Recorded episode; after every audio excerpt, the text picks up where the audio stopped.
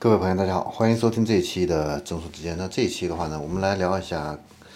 前不久啊被三幺五曝光的正通汽车啊，使用人脸识别啊，在旗下的这个一百多家 4S 店啊，那它安装的这个人脸识别呢，是优洛克的这个公司提供的这样的一个人脸识别的一个摄像头啊。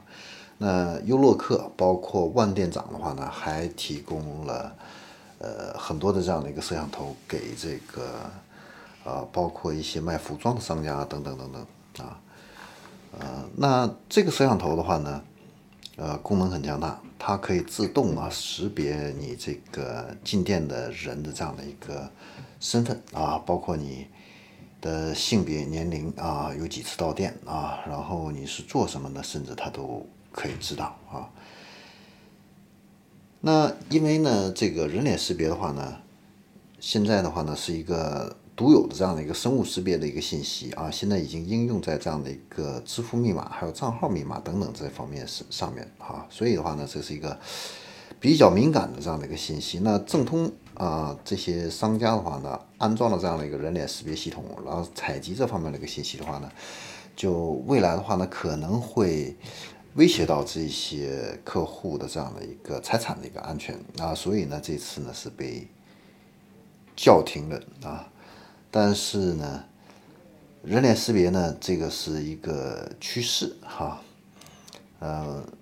毕竟啊，现在有一些这个新能源汽车的话呢，它现在已经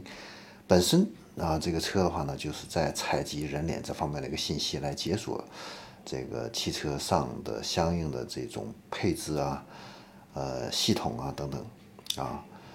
呃，是作为一个身份解锁的这样的一个功能在使用，而且的话呢，通过网络传输的话呢，厂家其实都是在收集人脸识别的这样方面的一个数据信息的啊。那以后法律法规会具体怎么样去进行这方面的一个规范啊？这个呢，我们。也在拭目以待啊！但这一块的话呢，